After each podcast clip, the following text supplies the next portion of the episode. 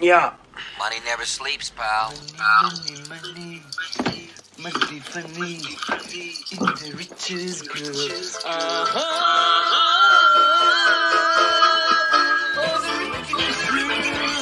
If I had a little money.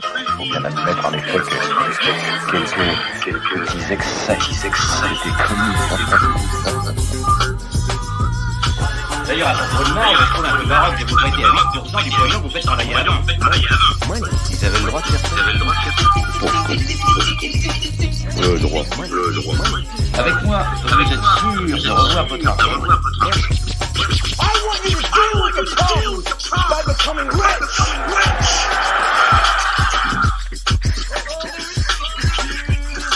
Je crois qu'il serait temps, messieurs, de, de tenir le langage du bon sens.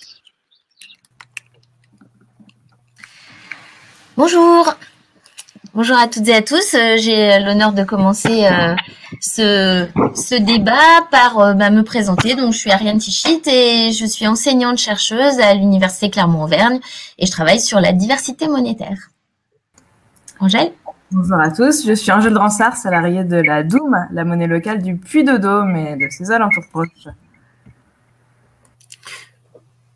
Bonjour euh, Henri, citoyen et hum, donc euh, au bureau de la pêche monnaie locale en région parisienne. euh, voilà, je m'intéresse euh, aux questions monétaires maintenant depuis euh, quelques années. Bonjour, je suis Damien, bénévole à la roue euh, monnaie locale de Provence-Alpes du Sud.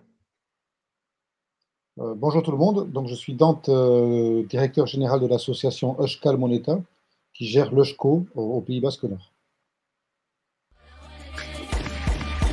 Je pense qu'on peut euh, lancer euh, la première question.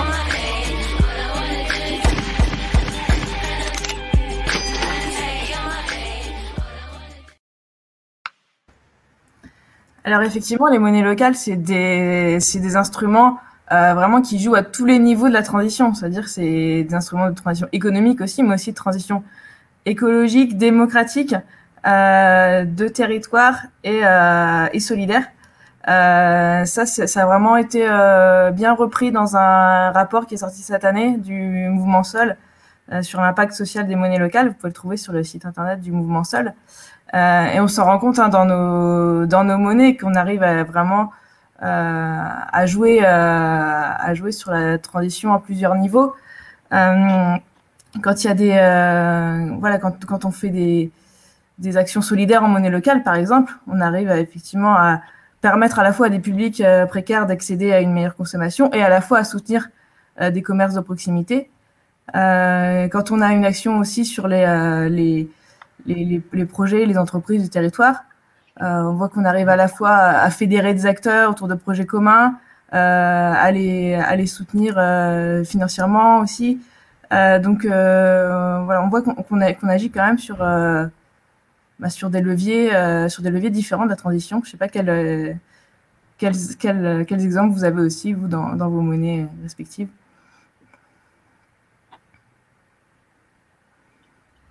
Donc, Damien, tu vas ou c'est.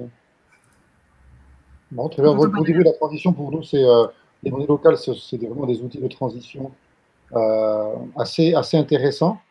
En cela qu'ils vont euh, relier des gens de. On va faire des dynamiques territoriales de transition, vraiment ancrées sur les territoires. Par exemple, au Pays Basque Nord ou dans le Puy-de-Dôme pour la Doum, euh, voilà, en Ile-de-France pour la pêche. Territoire par territoire, on va relier des gens d'horizons différents sur un projet de transition. Et quand je dis des gens d'horizons différents, c'est que tout le monde peut utiliser la monnaie locale, que ce soit les, ben, habitants, les, entreprises, les commerçants, les paysans, les collectivités locales, c'est-à-dire surtout les, mairies et, et les agglos, les communautés de communes, les touristes aussi, donc on a un territoire touristique, les touristes peuvent utiliser la monnaie locale pendant leur séjour. Et en utilisant la monnaie locale à la place de l'euro, on, entre dans une dynamique de transition de territoire. Hein, parce que je pense qu'on est, on est en fait l'intérêt des monnaies locales, c'est qu'elles sont complémentaires. L'euro fait bien tout un tas de choses. Il y a une chose que l'euro ne sait pas faire, c'est concentrer des échanges sur un territoire, puisqu'au contraire, c'est une monnaie euh, internationale, hein, européenne. Et du coup, euh, ce recentrage sur un territoire pour faire agir les gens ensemble sur un projet de transition, ça, c'est quelque chose que font très bien les monnaies locales. Tout simplement parce qu'on va développer les circuits courts, parce qu'on va mettre les gens en lien. Et puis, la plupart d'entre nous, on a des critères pour euh, sélectionner les, commerces et les entreprises qui vont rentrer dans le réseau. On va plutôt prendre euh, les commerces de proximité et pas la, grande distribution. On va prendre l'agriculture paysanne et pas l'agriculture euh, industrielle. Et on, et on, voit notamment dans ce rapport du mouvement sol que tu citais, Angèle, que le fait d'utiliser la monnaie locale, d'une part, ben, ça permet de diriger les consommateurs vers ces commerces de proximité, vers la vente directe en agriculture paysanne. Donc, ça flèche vers une consommation durable de qualité de transition. Et après, euh, la monnaie locale, elle, met en lien aussi, dans une logique de circuit court, les entreprises du territoire hein, et les producteurs du territoire. Par exemple, nous, on sait à l'ECHCO que 56% des, des, euh, des, 1200 professionnels du réseau ont pris au moins un nouveau fournisseur local pour réutiliser leurs ECHCO. Hein, parce que s'ils ne réutilisent pas leurs ECHCO, ben, ils doivent les reconvertir en euros, ils ont une commission de 5% à payer. Donc, ils préfèrent les réutiliser, donc ils vont aller chercher des, fournisseurs à payer en ECHCO. Et grâce à ça, ben, ils vont se tourner vers le territoire pour trouver des fournisseurs, vers les circuits courts. Et là, on voit qu'on on a vraiment une action de transition euh, assez importante.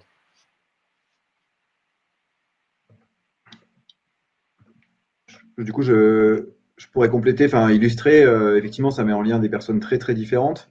Euh, chez nous, à la Roue, on a un très grand territoire. On va du coup de Marseille jusqu'à les Alpes vers Briançon, et du coup, les problématiques ne sont pas du tout les mêmes. Euh, les personnes euh, non plus, enfin les typologies de personnes non plus. Et du coup, euh, bah, en travaillant sur un projet de monnaie locale, en mettant en lien ces personnes, bah, on arrive à se relier et quelque part aussi à s'interroger sur comment est-ce que la monnaie locale peut pas être un moyen de réduire les fractures qu'on peut avoir entre la, les grandes villes, les métropoles et les zones rurales. Parce que en fait aujourd'hui c'est un outil qui va irriguer ces, zones en fait très différentes et pourtant qui ont une réalité puisque les métropoles ou les grandes villes ne peuvent pas euh, aujourd'hui, par exemple, subvenir à leurs besoins alimentaires. Elles ont besoin de territoires qui sont plus ruraux. Donc la monnaie locale, elle permet de valoriser tous ces circuits. Euh, ensuite, je dirais que c'est un levier de transition parce que euh, la monnaie locale, elle permet de, passer à l'action. Euh, c'est pas juste des grands discours. C'est bah voilà, chacun au quotidien peut faire le geste avec la monnaie locale de dépenser en monnaie locale et son geste va être beaucoup plus fort qu'un geste de dépense en euros dans un commerce qu'il aura choisi puisque sa monnaie va à la fois euh, circuler dans, après, après son échange dans un réseau d'acteurs vertueux, c'est un peu euh, un des premiers avantages. Et le deuxième, c'est que les euros qu'il aura échangés pour obtenir la monnaie locale sont stockés euh, sur un compte d'une banque éthique, et donc qui sert après à faire des prêts à des projets du coup qui partagent les mêmes valeurs. Donc ça, c'est aussi un, effet levier assez important. et puis, à travers les collectivités territoriales dont on va parler un peu après. Euh, en fait, il peut y avoir aussi un levier à utiliser une monnaie locale, puisque par exemple, si on donne une portion de subvention en monnaie locale, on flèche forcément l'utilisation de cette subvention vers les acteurs du territoire. Et euh, bah, du coup, très concrètement, pour des associations qui en bénéficient, même si elles ne sont pas euh, de base ancrées dans la transition, elles vont être obligées de faire travailler le circuit local. Et donc, ça renforce voilà, la résilience du territoire, ça renforce le réseau. Et donc, voilà. Donc, en fait, je dirais effectivement, c'est dynamique avec un S de transition parce que euh, en fait c'est extrêmement, euh, extrêmement varié. Henri, si tu veux compléter. Oui, moi j'ai pas grand chose de, plus à dire, mais c'est vrai que ce qu'on sent, c'est que les monnaies locales sont naturellement en fait euh, ancrées dans, dans cette problématique de, transition, et justement parce qu'elles sont complètement centrées sur l'économie euh, locale et puis sur euh, le principe de ces circuits courts hein, que, vous avez décrit. Moi, je dirais que euh, ce que je trouve très intéressant, c'est que c'est vraiment un outil qui permet de modifier d'un côté de la chaîne nos manières de consommer et de l'autre côté de la chaîne de nos manières de produire. Euh, donc ça, c'est vraiment très très intéressant dans cette euh, dynamique de, transition. Et puis euh, l'autre point aussi que, je vois, c'est que comme tu le disais d'ailleurs, ça finalement ça rend les gens beaucoup plus acteurs en fait. Hein. Donc ça c'est aussi très intéressant. Donc dynamique de transition au pluriel, ouais ouais, dynamique au pluriel, effectivement. Voilà, Ariane, si tu veux rajouter quelque chose. Non, pas à ce stade, justement. Euh, peut-être qu'on peut passer à la, à la seconde question.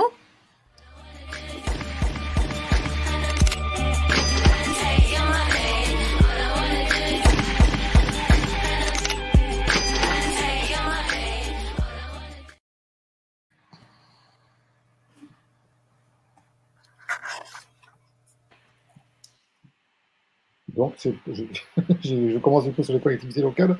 Euh, alors, les, bah, les, collectivités locales, je pense que c'est euh, des acteurs euh, économiques majeurs sur les territoires. Ça, c'est quelque chose que le, commun des, des citoyens ne voit pas forcément, hein, mais les acteurs, les, les, mairies, les comités de communes, les agglos et tous leurs, syndicats intercommunaux, les EPCI, c'est-à-dire, ça peut être, par exemple, des euh, les offices de tourisme, voilà, tout un tas d'organismes publics sur le territoire qui, euh, qui sont vraiment des, économiques, euh, des acteurs économiques importants parce qu'ils gèrent des budgets importants, parce qu'ils ont beaucoup de salariés, parce que voilà, ils sont implantés, y compris en zone rurale, partout. Et, et c'est très important de les inclure dans les boucles de monnaie locale. Alors aujourd'hui, le cadre légal est restreint. il rend les choses possibles, c'est-à-dire que les, les, collectivités peuvent encaisser des monnaies locales, notamment dans, notamment exclusivement même dans les régies, dans les régies, euh, c'est-à-dire dans, dans tout ce qui va être guichet, ah, le guichet d'une piscine, le guichet d'une médiathèque, le guichet pour payer son stationnement. Là, on peut aller payer, euh, par exemple, euh, en, chèque ou, en espèces, mais on, peut payer en monnaie locale. S'il y a une convention, si la, collectivité est adhérente à la monnaie locale et qu'elle qu signe une convention avec l'association, et du coup, on peut payer en monnaie locale, mais derrière, la collectivité va devoir reconvertir ces monnaies locales en euros pour déposer au Trésor. Hein, parce qu'il y a un principe qui est l'obligation de dépôt des fonds au Trésor. Les collectivités locales n'ont pas le droit de garder l'argent elles-mêmes, elles doivent le mettre sur leur compte au Trésor qui est géré par, euh, l'État, en fait.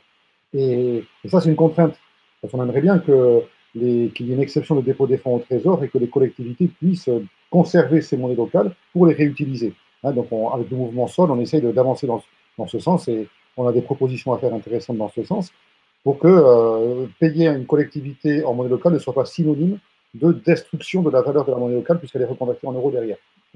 Ça, c'est vraiment en, acceptation. Et puis, un autre volet très important qui est la dépense en monnaie locale. Ça, c'est quelque chose qui est possible grâce à un dispositif qui a été validé par l'État suite à voilà, une longue discussion, on va dire, avec la ville de Bayonne et, SCO. Euh, et on a obtenu derrière que la, soit mis en place la procédure du mandat d'encaissement aujourd'hui, euh, un, adhérent du monnaie local, qu'il soit particulier, euh, entreprise, association ou élu, peut décider de, demander une partie de l'argent de la collectivité qu'il va recevoir en monnaie locale. Par exemple, un élu va recevoir une partie de son indemnité en, roue. Euh, une association va recevoir une partie de sa subvention en pêche. Une, un agent de la collectivité va recevoir une partie de son salaire en double. Ça, c'est possible. Il suffit qu'il signe un mandat d'encaissement mandatant l'association pour encaisser à sa place. On remet ce mandat au Trésor. Et par exemple, euh, dans, dans, une ville qui s'appelle Ustaritz, tous les élus ont décidé de recevoir leur, euh, une partie de leurs indemnités en Eusko. Ils ont tous ouvert un compte en Eusko, signé un mandat d'encaissement pour une partie de l'indemnité. Et tous les mois, l'Eusko, nous, on reçoit du Trésor public 50, 80, 100 euros pour chacun de ces élus. On va les mettre sur notre fonds de réserve euh, dans une banque éthique et on va créditer le compte en Eusko de ces élus de la somme équivalente. Donc, ils reçoivent, in fine, leur indemnité en monnaie locale. Et euh, ben ça, c'est important parce que, juste un chiffre là-dessus, euh, il y, a, dans le, dans le Oriane Lafuente qui a fait un, rapport qui, dont une partie est reprise dans le rapport du mouvement Sol, qui explique le facteur multiplicateur local. Euh, elle explique que 1000 euros de dépenses faites sur un territoire en euros va générer au bout de trois échanges 1300 à 1600 euros de revenus pour le territoire, hein, pour les acteurs du territoire. Si cette dépense est faite en monnaie locale, ces mêmes 1000 euros vont générer 2000 euros de revenus pour le territoire. Donc on voit bien l'intérêt qu'il y a pour les collectivités à agir. C'est-à-dire que les collectivités reçoivent euh, une partie de l'argent local par les, les, taxes, par les impôts, et euh, cet argent-là qu'elles elles vont le dépenser. Si elles le dépensent en monnaie locale, elles vont beaucoup plus soutenir l'économie locale, les entreprises du territoire, c'est une façon de rendre au territoire bien davantage l'argent qui lui est pris, en fait. Hein, donc, dans une boucle locale dans, euh, dans laquelle les collectivités auront un rôle pivot majeur pour que l'argent public local soit dépensé en monnaie locale pour rester sur le territoire.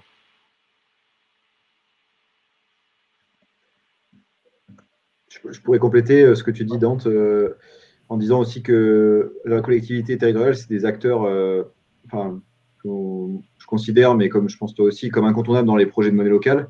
Au départ, on pense les projets locale comme des projets entre des citoyens particuliers et des professionnels. Euh, mais en fait, la collectivité locale, c'est un troisième, en fait, troisième pied du tabouret qui est essentiel.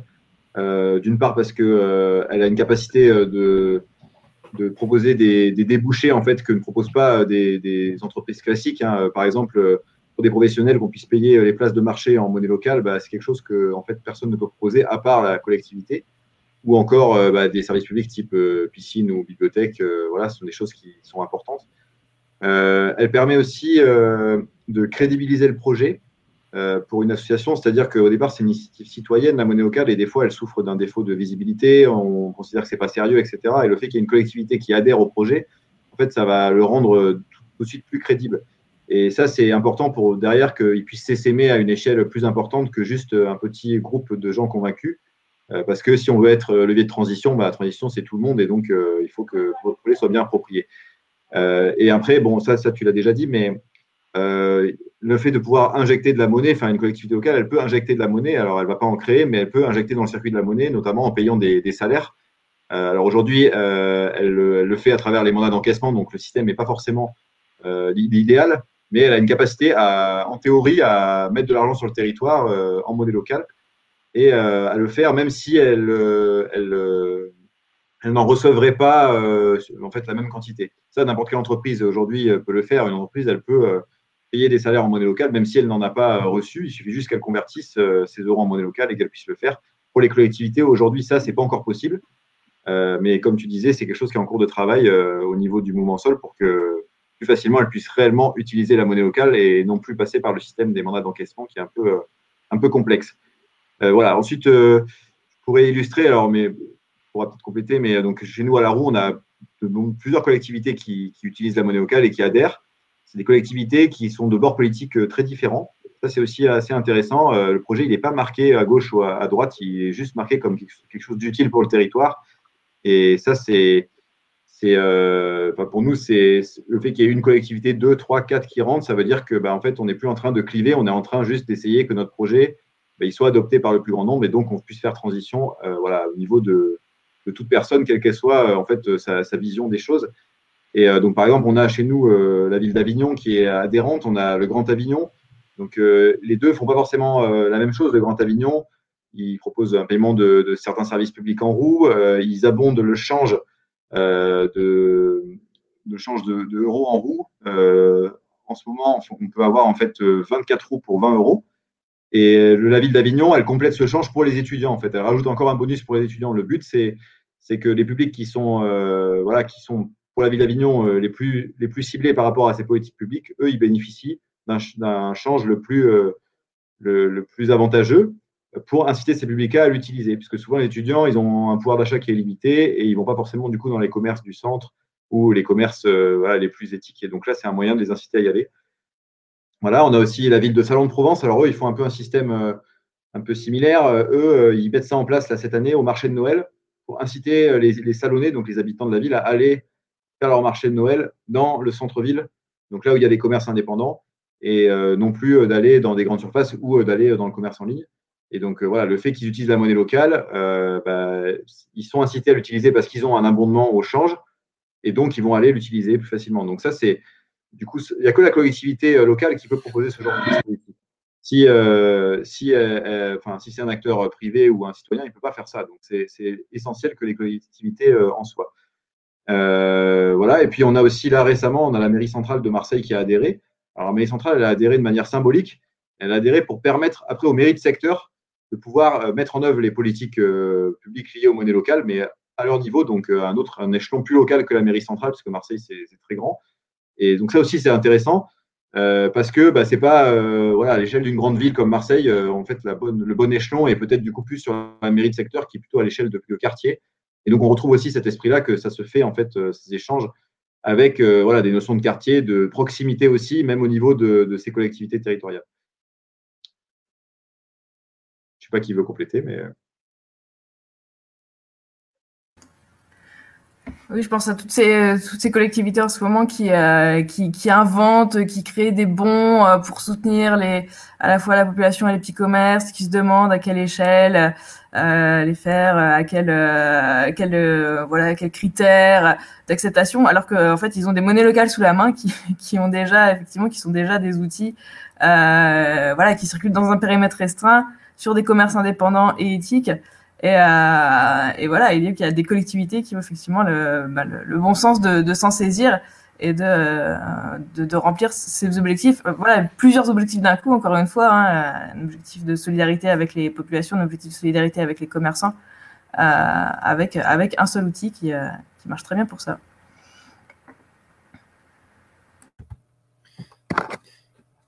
Oui, euh, vraiment, euh, je suis complètement d'accord hein, avec ce que, ce que vous avez pu dire, surtout que nous, en région parisienne, justement, pour l'instant, on n'a pas vraiment réussi à franchir ce cap et c'est une des raisons pour lesquelles euh, on a du mal quand même à, à s'étendre.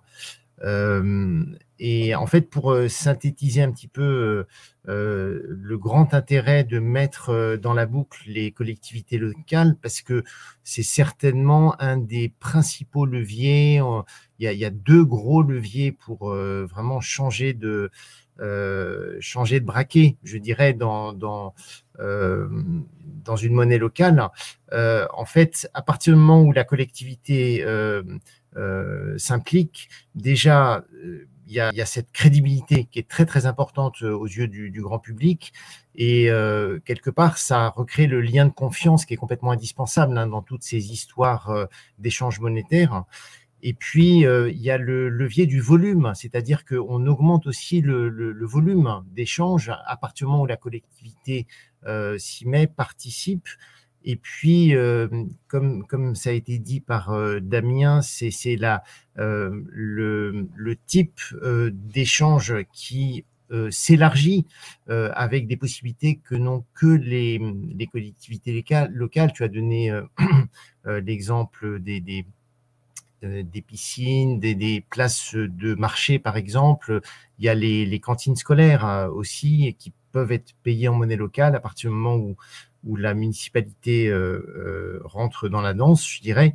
Et en fait, le, peut-être le plus important de tout ça, c'est que euh, c'est le moyen le plus efficace de commencer à, à, à compléter le circuit de la monnaie locale, euh, parce que tant que euh, on n'arrive pas euh, à faire tourner la monnaie locale, à la faire circuler entièrement, on, évidemment, euh, on n'est pas encore euh, tout à fait efficace. Et quand les mairies s'impliquent, quand les municipalités s'impliquent, elles vont recevoir la monnaie locale, mais évidemment reverser euh, par le biais notamment, par exemple, de salaires, mais ça peut être aussi euh, euh, des primes. Ça peut, enfin, il y a différentes, il y a différents moyens. Ils peuvent rémunérer à leur tour, donc faire circuler beaucoup mieux euh, la monnaie. Et, donc euh, là aussi, ça fait vraiment changer, euh, changer de braquet en fait.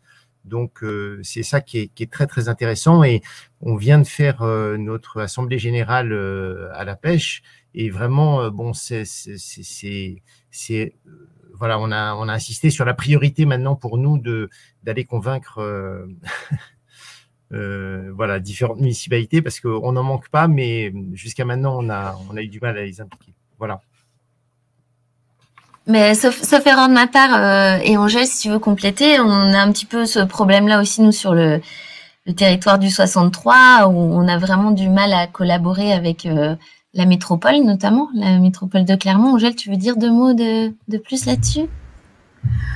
Oui, bon, on, a, on a de nombreux euh, élus en fait qui souhaitent euh, recevoir leur euh, leur indemnité euh, d'élu en, en double. On a on a vraiment quelques voilà une partie des élus qui sont qui sont très volontaristes, mais mais le sujet divise toujours en interne et on voit que ben, l'institution pour le moment ne se ben, ne se mouille pas, hein, ne, ne franchit pas le pas. Et alors pour compléter, nous on a ça, ça, démarre à peine, mais on a un petit groupe de travail qui se monte à l'université euh, Clermont-Auvergne pour qu'on soit certains enseignants-chercheurs, et je crois que ça serait une première, à pouvoir euh, aussi être, euh, à toucher une partie de notre salaire en, en monnaie locale, en l'occurrence ici en Doom, euh, mais où on se heurte aussi, euh, oui, ça, on s'est dit symboliquement, ça, ça, serait pas mal quand même. Et, euh, et pour l'instant, on se heurte au fait que, voilà, euh, c'est pareil, c'est que le, les institutions, elles sont assez figées sur le, le fait de pouvoir dépenser euh, dans une autre, dans un autre moyen de paiement que l'euro. Et donc, il faudra sûrement passer aussi par des mandats, etc. Et euh, sur la masse salariale, euh, les universités n'ont pas la main, mais elles ont la main par contre pour sur les primes. Et donc, vous disiez, bon, peut-être que euh, une partie des primes, ça, ça serait possible de les, euh, de les avoir en, en, monnaie locale en passant par un mandat avec la, avec la Doum, avec la DML 63. Donc, euh, voilà, on a des réunions là et on commence à en parler. Donc, peut-être qu'on aura une grande première sur le territoire avec des universitaires qui qui se lance. Je pense que, peut-être pour euh, conclure mais, euh, sur ce point, mais je pense qu'il y, y, a un effet d'entraînement, je pense, qui, est en train de se, qui commence en fait déjà. Je pense qu'il y, a des, il y a des collectivités qui ont été pionnières, mmh. d'autres qui, qui, suivent et pas des moindres. C'est-à-dire que nous, au Pays Basque, par exemple, on a 158 communes, 33 ont adhéré à l'ECHCO, c'est 158. Donc ça commence vraiment à faire masse. Et euh, la communauté d'agglomération Pays Basque qui réunit ces 158 communes et qui est la deuxième plus grosse métropole, euh, communauté d'agglomération pardon de, de Nouvelle-Aquitaine après Bordeaux Métropole, a adhéré aussi à, à. Et là où c'est intéressant, je trouve, c'est que ça a été voté, toutes ces adhésions, à l'unanimité, dans 90 à 95% des cas. En tout et pour tout, il y a 7 élus municipaux qui ont voté contre, sur 33 communes et tout, et tout le conseil permanent de l'agro. Donc, euh, quelles que soient les tendances, tu disais Damien, tu le soulignais, c'est important, il y a cet effet-là de reconnaître des, projets de territoire qui ne, sont pas clivants, au contraire, qui réunissent, qui fédèrent les énergies. Et après, euh, nous, ce qu'on voit, c'est que ben, récemment, tu parlais de Marseille, mais euh, la, Bordeaux, euh, ville de Bordeaux vient d'adhérer à l'AMIAD. La, la, région Normandie aussi a défend sa propre monnaie locale. La métropole de Lyon a adhéré et souhaite aussi faire des paiements en gonette. Euh, et euh, on voit partout euh, ces phénomènes-là. Et Angèle, tu parlais de cette distribution-là de, je crois que c'était toi Henri, de, de, bons cadeaux en, en, en, qui sont faits sur le territoire. La ville d'Angoulême l'a fait en Doom. C'est 250 000 euros. En bulle. En, pardon, en Doom, pardon, en bulle. en, la, la, ville d'Angoulême, oui, l'a fait en bulle avec plus de 250 000 euros versés en bulle à des milliers de, de soignants pour que derrière cet argent aille au, au, au commerce du territoire. Et euh, il y a une interview super intéressante sur les réseaux sociaux de Vincent You, qui est un adjoint au, euh, de, la, de la ville d'Angoulême. Il explique que pour lui, euh, les festivals, les clubs de sport, les CCAS, les associations doivent accepter dorénavant, il le souhaite en tout cas très fortement, une partie des, des aides de la ville en Doum pour que l'argent reste sur le territoire. Et là, je pense que ça, il y, y, a un nouveau logiciel qui est en train de se mettre en place, une exemplarité, que je pense que sur tous les territoires, y compris les vôtres, ça va suivre. À mon avis, c'est au début de cet effet d'entraînement. C'est toujours des petits pas de toute façon. Hein. Même les premières collectivités, c'est à chaque fois, ça a pris beaucoup de temps. C'était des petits pas, des petites victoires. Et puis, euh, on voit qu'au bout d'un moment, ça, ça, prend.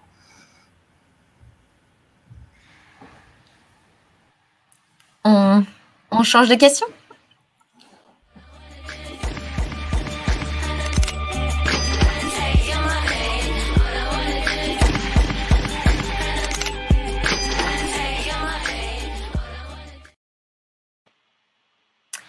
Bon, mais cette fois, c'est moi qui, qui m'y colle en, premier pour le sujet, euh, puisque c'est quelque chose que je suis en train de regarder d'un petit peu plus près.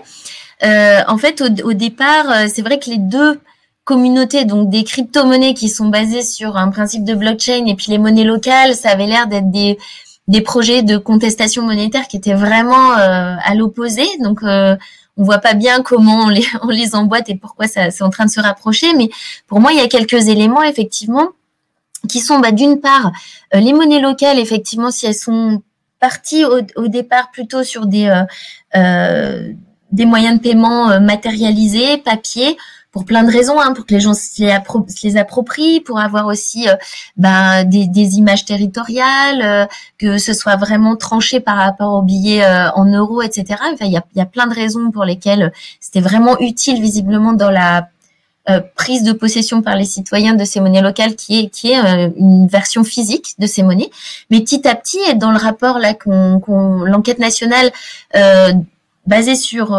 2019 qu'ont sorti donc Marie Farr et, et Jérôme Blanc, il montre qu'il y a vraiment un mouvement de dématérialisation des monnaies locales ou passer cette phase voilà d'ancrage sur les territoires, d'identification, etc., bah, se rendre compte que quand même le numérique euh, c'est très pratique euh, pour le paiement. Puis d'ailleurs, euh, bah, vous me contredirez, mais il me semble que c'est le SCHO, la première monnaie locale qui a en 2015 hein, qui a sorti le SCHO Card la carte pour paiement avec des terminaux, donc quelque chose quand même qui a, mobilisé pas mal de ressources financières, hein, et puis de, de, matériel. Et euh, là, euh, on est à peu près, donc ça serait à 17% des monnaies locales sur les 82 euh, qui sont dématérialisées et qui donc circulent à la fois en papier et en numérique, avec vraiment massivement, par contre, le choix d'un fonctionnement par téléphone portable sur des applications parce que c'est beaucoup plus léger, c'est beaucoup moins cher, c'est moins énergivore aussi que, que les cartes. Donc, on, on, voit ce mouvement, voilà, des monnaies locales qui se dématérialisent et qui apparemment bah, sur le rapport hein, de, Jérôme Blanc et qui, montre qu'en fait, ça a permis d'augmenter les volumes de transactions euh, pour certaines d'entre elles, vraiment, parce que ça évite euh, voilà, bah, le passage par euh, le, le comptoir de change. Alors, personnellement, étant une utilisatrice de la Doom, en fait, je... Pardon, c'est mon collègue qui rentre, c'est pas prévu. Donc en fait, euh, oui, euh, moi c'était vraiment un, handicap pour moi, enfin un frein d'aller euh, systématiquement à un comptoir de change avant de pouvoir aller dans les commerces locaux qui acceptent la Doom. Et là, depuis que je, je paye par iDoom, donc la, la iDoom étant sortie en 2018, et ben j'ai des transactions beaucoup plus plus élevées en Doom. Donc si je me l'applique à moi, en fait, je, je suis la, la, personne pour qui ça, ça a fonctionné, qui utilise beaucoup plus les Doom depuis qu'elle est en version dématérialisée. Euh, et donc ça, ça crée une première petite convergence avec euh, les crypto-monnaies qui sont évidemment euh, numériques et, donc complètement euh, virtuelles et décentralisées.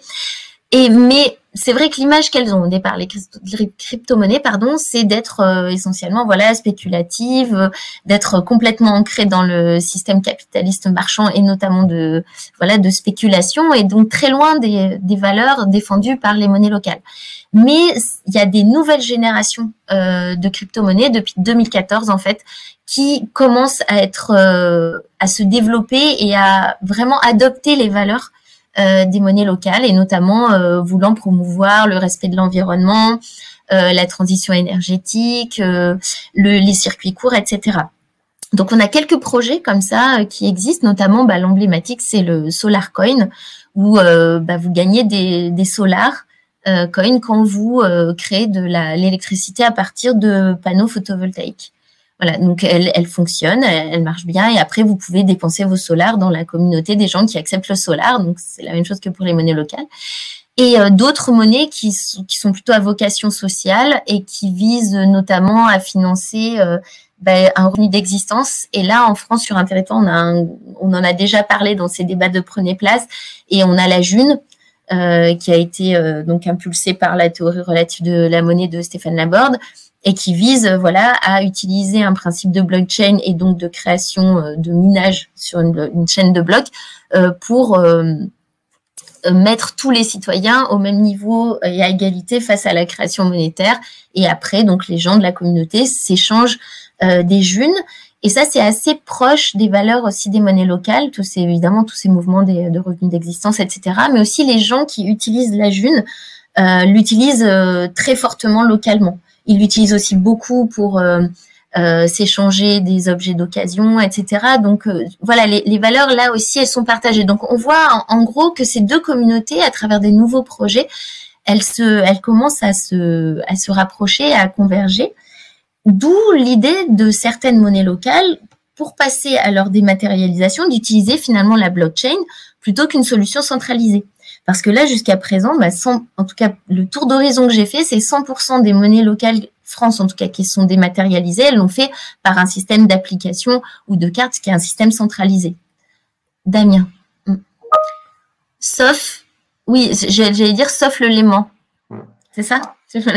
Voilà. Alors là, je, je, justement, le Léman affiche à partir du billet Tujo et de la Comchain que eux, ils utilisent un, système de blockchain pour euh, gérer toutes leurs transactions et valider les transactions.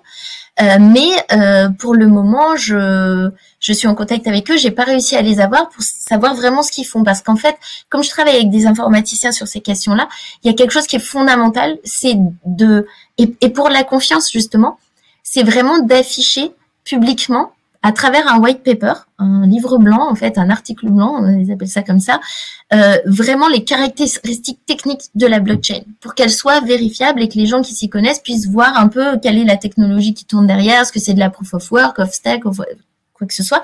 Et le Léman, il n'y a pas ça. Et le billet toujours, on ne sait pas ce qu'ils font avec. Et donc, euh, ben là, j'ai été mise en contact avec les gens du Léman pour vraiment euh, euh, savoir un peu mieux. Et jusqu'à présent, j'ai j'ai pas réussi à avoir de rendez-vous pour euh, pour savoir vraiment ce qu'ils font. Donc parce que le problème, c'est qu'il y a plein. Enfin, je le sais à travers le, le mouvement euh, de certaines monnaies locales aussi qui s'étaient groupées à travers la start-up Monkey Money en 2017, je crois que c'était Monkey Money qui qui était une startup et qui promettait de développer de la blockchain pour les monnaies locales. Et en fait, ça s'est arrêté en 2019 parce que euh, bah, la startup, elle a pris le bouillon. Et c'est vraiment de la blockchain, c'est difficile à coder, c'est extrêmement complexe et les gens sous-estiment complètement l'objet technique. Et jusqu'à présent, de ce que j'ai vu, il y a plein d'initiatives comme ça de startups. Il y a eu l'Impact Coin, le POI, etc. Ce qu'elles veulent faire finalement en utilisant la blockchain, c'est de valoriser des comportements éco-responsables et euh, notamment de valoriser la consommation locale en mettant des bonus ou en créant de la monnaie pour les gens, pour récompenser les gens qui font l'effort voilà, d'acheter local. Et pour l'instant, ça, ça marche pas. En fait, les gens n'arrivent pas à le faire. J'ai trouvé aucun projet euh, qui réussit à faire vraiment ça de manière propre et vraiment en utilisant une blockchain. Et le problème qu'on a, c'est euh, de développer un truc sérieux sur de la preuve de comportement. Comment tu arrives à prouver, on arrive à prouver vraiment que telle personne est à tel endroit, etc. Comment on récupère les traces en automatique pour les inscrire dans la blockchain et que ce soit quelque chose de vérifiable? Ça, d'un point de vue technique, je n'ai vu aucun pour l'instant dans le monde, euh, aucun euh, projet qui réussit à le faire. Parce que ça, c'est vraiment technique et ça, ça a des enjeux. Euh, enfin, pour l'instant, il y a des solutions qui n'existent pas visiblement, qui n'ont pas encore été déployées. Voilà, donc je je laisse la parole, j'ai déjà trop parlé euh, là-dessus pour savoir un peu, vous, d'un point de vue peut-être plus, plus pragmatique, euh, quel est votre euh, sentiment, votre ressenti sur cette utilisation potentielle de la blockchain pour les monnaies Alors, je peux essayer de, compléter. Alors, moi, je ne suis pas spécialiste de la blockchain, mais à, la roue, on, est en train de dématérialiser la monnaie, on ne l'a pas encore lancé. Et tu, tu l'as bien expliqué, Ariane, le, l'enjeu de la dématérialisation il est vraiment important pour faciliter. Je vais euh, mettre dans c'est putain, dans ma question. Les boules, je sais plus quoi faire. Ariane, tu es avec nous? Alors je vais essayer de continuer, mais si me coupe. Ariane, tu es avec nous? Euh, Oui, ça y est, je suis revenue. Ah, ok. Donc du coup, je, recommence. Ah. Euh, Vous me voyez en fait? Je te vois, tout va bien. Bon, super. Donc, euh, comme tu l'as dit, la dématérialisation des monnaies, c'est quelque chose d'un enjeu assez important euh, pour faciliter en fait l'utilisation, puisque, comme tu l'as dit, euh, le, monnaie papier a l'avantage d'être réel, enfin voilà, d'être palpable dans la main, mais en fait, il faut passer par un comptoir de change pour avoir des monnaies locales, et du coup, c'est un petit peu lourd à gérer, et donc le, numérique permet d'éviter ce, cet inconvénient. donc nous à la roue, on est, on est en train de, de, dématérialiser la monnaie. On devrait la sortir début 2022. Euh, alors, on n'est pas tout seul sur cette question. Euh, on travaille en fait dans une communauté, euh, une association qui a été créée par plusieurs monnaies locales qui s'appelle Loca Valuto, qui veut dire monnaie locale en espéranto. Et en fait, elle rassemble une vingtaine de monnaies locales qui mettent en, ensemble leurs ressources matérielles, leurs ressources humaines et leurs ressources financières pour essayer de, de faire des systèmes de paiement qui soient robustes, qui soient open source, qui soient faciles à utiliser et ergonomiques euh, et qui euh, soit le plus résilient possible euh, pour bah, après être utilisé à grande échelle. Donc aujourd'hui, le système de paiement, il y a, en fait, la, à Holocavaloto, on n'est pas sur un seul système de paiement. Donc, y a aujourd'hui, il y a beaucoup de monnaie qui sont partis avec le système qui s'appelle Cyclos. Cyclos, c'est un système néerlandais qui est centralisé. euh, qui était open source euh, il n'y a pas si longtemps et qui est devenu maintenant euh, plus open source parce qu'ils avaient des problèmes de modèle économique. Voilà, donc il y a ce, système de paiement qui existe. il y a, on travaille avec les personnes du projet Coinos que la Doom utilise. Hein, pour les IDOOM, c'est le, le, système Coinos. Et il y a aussi Léman qui est dans le, le projet Luca Valuto, le Léman avec son système. Donc, je confirme que le système du Léman, c'est un système en blockchain. La chaîne s'appelle Comchain. En fait, c'est un fork de Ethereum euh, et c'est une blockchain privée. Euh, voilà, donc euh, cette blockchain elle sert à certifier les paiements de manière décentralisée. et aujourd'hui, ça tourne déjà au niveau du Léman. Mais le problème qu'ils ont, c'est que leurs interfaces sont pas trop ergonomiques et du coup, c'est peu adopté parce que c'est pas très ergonomique à utiliser. Donc l'idée à Locavaluto, c'est de relier ce système-là euh, en fait, euh, au système de, gestion et euh, en fait aux interfaces qui sont en cours de création dans le projet. Et ces interfaces et systèmes de gestion, ils reposent plutôt sur un, ERP CRM. Et pour le coup, à Local Auto, c'est Odoo qui a été choisi. Donc Odoo qui existe aussi dans une version open source.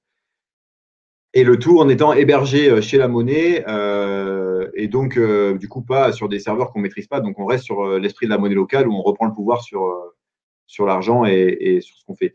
Donc l'idée, c'est en fait ça existe déjà. Après, euh, effectivement, euh, ça tourne à petite échelle au niveau du Léman et je suis, moi, je suis pas au Léman et donc je peux pas parler pour eux.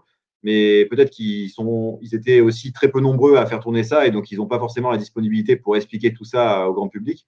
Mais l'idée derrière de Loca Valuto, c'est que même si aujourd'hui euh, Cyclos, ça fonctionne très bien et on peut faire des choses avec Cyclos, l'idée, à la vision, on va dire à, à 5-10 ans, c'est d'avoir plusieurs solutions de paiement au cas où il y en ait une qui soit en fait qui ne marche plus ou qui soit attaqué parce que centralisé, et eh ben, qu'on puisse basculer sur un autre système de paiement type euh, blockchain qui nous permet euh, du coup euh, d'être beaucoup plus résilient face à ce, genre de, choc.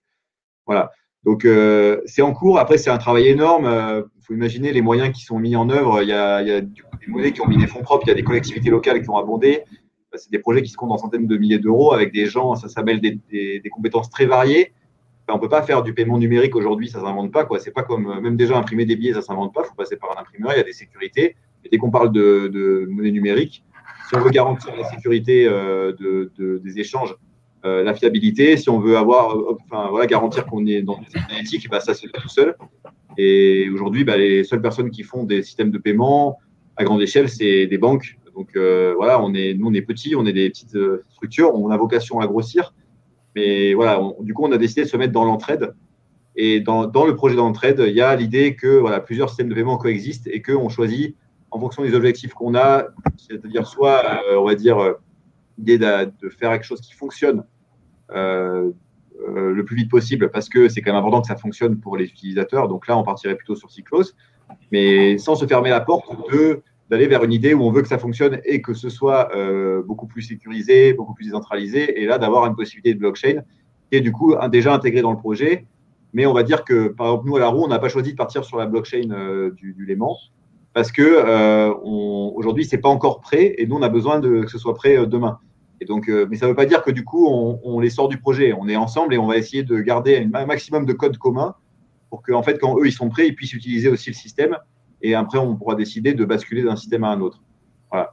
Et donc c'est ça la philosophie de Cavaluto, c'est garder euh, chaque monnaie avec ses spécificités, mais en même temps de mettre en commun parce qu'en fait ça reste quand même très complexe et que globalement euh, on a quand même tous, euh, on a les mêmes combats, en fait on, est, on a tous le même but. Et donc il vaut mieux qu'on soit ensemble sur ces choses-là plutôt que d'être chacun dans son coin à, à, réinventer la roue, si je puis dire. Voilà. la roue numérique. Oui. Oui, je, voulais euh, juste euh, intervenir, mais ça sera, ça sera pas long. Euh, sur justement ce, deuxième levier, c'est vraiment le deuxième gros levier avec l'arrivée des collectivités locales. Donc, le fait de passer en échange numérique.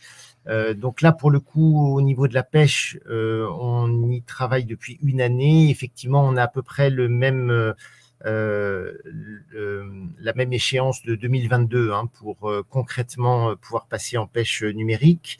Et c'est vrai que pour revenir sur cette fameuse question du, du circuit de la monnaie, le, un des grands avantages, c'est que ça permet de passer beaucoup plus jusqu'au producteur en fait. Hein. Euh, jusqu'au fournisseur, euh, parce que c'est vrai que tant qu'on est qu'en monnaie billets, c'est quand même assez compliqué d'aller toucher les, les, fournisseurs ou les producteurs. Ça complexifie un petit peu la, le, le circuit de la monnaie, alors que ça devient beaucoup plus fluide euh, avec euh, l'outil numérique. Euh, pareil pour les collectivités territoriales, hein, c'est sûr que c'est plus facile pour elles aussi si on ne fonctionne pas que en billets. Mais donc très gros levier, vraiment c'est les deux leviers principaux pour pour changer de braquet dans, une monnaie euh. Euh, simplement, euh, je voulais juste dire ici pour les gens qui nous écoutent que je pense qu'on est quand même tous à l'unanimité dans toutes les monnaies locales, vraiment d'accord et très attachés au principe de garder des, une monnaie papier. quand même, hein. donc on n'est pas sur l'idée, je pense, d'une bascule complète et donc toujours garder quand même la possibilité, le choix euh, pour les utilisateurs euh, de, continuer à utiliser euh, la monnaie papier. Et ça, c'est d'autant plus important qu'on a quand même à l'échelle internationale, à l'échelle mondiale, le spectre d'une suppression de, de l'argent papier euh, qui sera pas sans conséquence. Et donc, euh, ça peut être d'autant plus utile si tous les circuits de monnaie locale dans le monde gardent euh, l'outil papier. un jour, ça, ça pourrait être très très intéressant pour pouvoir, pour permettre aux gens quand même de se retourner sur des échanges extrêmement locaux, mais qui seront finalement euh, assez discret puisque euh, un des inconvénients de passer au tout numérique euh, à l'échelle mondiale, bah, je pense que tout le monde a, commence à comprendre qu'il y a, il y a un enjeu en termes de contrôle, hein, en termes de, de, contrôle des populations, contrôle de la totalité des échanges. Et c'est vrai que si on garde la main sur un, un outil matériel comme les échanges de billets, bah, ça garde une certaine confidentialité et ça c'est euh, tout à fait intéressant dans ce contexte. Voilà, je laisse la parole. Merci Henri. J'ai vraiment cette remarque-là aussi sur les, échanges entre professionnels. Nous, on s'en rend compte à la Doom. Euh, L'essentiel des échanges numériques en Doom, c'est entre professionnels. Vraiment, même, si l'e-Doom marche bien, c'est une goutte d'eau par rapport aux, virements entre pros qui sont vraiment très conséquents. Et il euh, faut se rendre compte aussi que c'est très avantageux non seulement par rapport à la monnaie locale papier, mais même par rapport aux virements en euros, parce que les virements en monnaie locale, ils sont gratuits, ils sont immédiats, ce que ne sont pas les virements en euros. Et, euh, euh, les professionnels, quand ils quand ils s'en rendent compte, euh, après ils font plus semblant hein, en termes de, de nombre d'échanges et de montant des échanges. Et notre informaticien fait, fait un calcul qui remonte déjà à un moment, donc ça doit être beaucoup plus maintenant. Mais en quelques années, euh, en peut-être cinq ans, euh, les, professionnels du réseau Doom avaient économisé collectivement 20 000, 22 000 euros de frais bancaires. Voilà. Alors, sur le, numérique, si je peux euh, voilà, faire part de l'expérience de Dashco. Alors déjà, pour la blockchain, nous, on n'a pas de, on n'a pas de religion là-dessus. On a plutôt tendance à considérer que le numérique, c'est un outil pour nous et peu importe ce qu'il y a derrière, tant que c'est sécurisé et fiable et que ça fonctionne pour nos utilisateurs. Derrière, euh, voilà, c'est ça l'essentiel. Derrière le blockchain, je vois qu'il y, a des intérêts hein, en termes de, traçabilité et de sécurité, donc on, suivra ça avec intérêt. Mais pour nous, voilà, ça n'a jamais été un, débat prioritaire en notre sein. Alors que c'est vrai qu'au sein de la monnaie locale, il y a, pas mal de, il y a pas mal, je trouve, d'effervescence autour des questions numériques. C'est intéressant. Il y a plein de projets qui se font. Et je vois qu'Ariane, tu suis ça de très près. Et euh, c'est vrai qu'il y a de l'intérêt. Bon, là, nous, c'est pas notre, on est plus dans l'action quotidienne de, de, la, développement de la monnaie sur le territoire. Et euh, donc voilà, pour nous, déjà, un outil numérique qui fonctionne, c'est déjà bien en fait. Et, ce qu'on souligne beaucoup euh, à, travers les formations qu'on fait à, travers l'Institut des monnaies locales, qui est l'organisme de formation qu'on a, qu'on a créé, c'est que le passage au numérique, ce n'est pas que du numérique. C'est aussi beaucoup d'organisation, de, de, gestion. il faut, voilà, dans le cadre légal actuel, il faut pouvoir avoir la pièce d'identité de la personne qui ouvre un compte. Euh, il, y a des, obligations en termes de, sécurité des données de paiement. Voilà, il y a pas mal de choses à, mettre en place. Et puis il y a toute l'animation après, parce que euh, les gens, ils adhèrent à la monnaie locale parce qu'ils sont convaincus. Il faut quand même aller les chercher. Et c'est pareil quand on passe au numérique. Pour qu'ils ouvrent un compte, il faut aller, il faut aller les chercher. Euh, une fois ça, dit, si on mène ça bien, ça marche. je pense vraiment, tu as vraiment envie de dire que c'est un des gros leviers de développement. J'ai ressorti les courbes qu'on avait faites à à, la, à sur l'évolution de la masse monétaire en circulation en ESCO. Hop, et je vais euh, vous montrer ça. On va voir si j'arrive à faire un partage d'écran en direct. Je ne suis pas le plus doué. Est-ce que vous voyez quelque chose? Ah non, ça marche. je vous avais prévenu. Là, non, ça marche toujours pas. C'est un beau fond noir. Ah, c'est un beau fond noir. Bon, mais écoutez, euh, je ne vais pas faire ça alors. Hein. Euh, J'ai arrêté le partage. Bon, en gros, euh, il y a vraiment une, une, une, courbe de croissance très forte. Quand on est passé en mars 2017 au, euh, au numérique, on a, on a vu une, croissance très constante en fait. Donc, quelle sens je la fais? On, on est un peu à l'envers en vidéo. Bon, top. Donc, ça c'est bien, voilà. on avait vraiment une, croissance constante avec les billets entre janvier 2013 et mars 2017. C'était vraiment étonnant. C'était très, très, très régulier. On a augmenté, euh, voilà, trimestre après trimestre, ça a augmenté. On est arrivé à, plus de 500 000 logements en circulation. Et quand on est passé au numérique, la courbe, elle s'est mise à se redresser et ça s'est jamais arrêté. Et, vraiment, on a eu, on a passé, euh, du coup, après, en, un peu plus d'un an, on est passé de 500 000 à 1 million de chevaux. Après, on a mis, euh, je crois, presque deux ans, un peu moins de deux ans pour passer de 1 million à 2 millions de chevaux. Et là, en circulation. Hein. Et, en, en, en, 4, en 13 mois, on est passé de 2 à 3 millions de chevaux. Donc, en fait, le rythme s'accélère parce qu'il y a une vraie, comme tu disais, Angèle, les échanges entre pros sont, euh, sont déterminants. En gros, hein, 75% des chevaux numériques sont sur les comptes des professionnels et 25% sur les comptes de particuliers. C'est les particuliers qui amorcent la pompe. Ils font du change d'euros en ESCO de façon automatique chez nous tous les mois. Tous les mois, il y a quasiment 150 000 ESCO euh, qui sont crédités sur les comptes ESCO de nos adhérents particuliers. Et ils vont après les utiliser auprès des commerçants qui vont les échanger entre professionnels. Et voilà, les particuliers amorcent la pompe. Avec le numérique, ils ont des ESCO sur leur compte directement, ils peuvent payer par leur carte ou leur smartphone. Du coup, ils ont toujours des ESCO sur eux. Voilà. Et un élément important dans, la, dans les monnaies locales, mais dans toutes les initiatives de transition, quelque part, c'est le changement d'habitude. Changer d'habitude, ça veut dire euh, s'approprier un nouveau moyen, ben, un moyen de paiement. Changer d'habitude pour trier les déchets, changer d'habitude pour peut-être rouler différemment, se mettre au vélo, euh, faire du, euh, du covoiturage. Tous ces changements d'habitude sont essentiels dans la transition. Utiliser une monnaie locale aussi.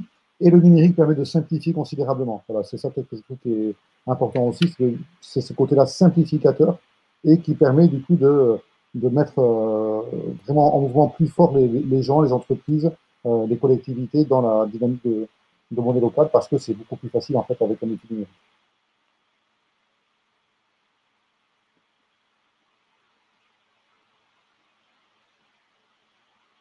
On continue sur le numérique parce que peut-être on, on, passe à la question suivante. Bon, question suivante.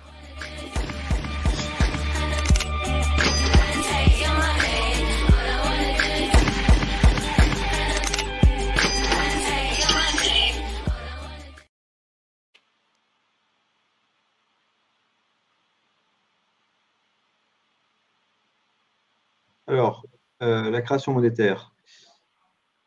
Euh... Excusez-moi, j'arrive.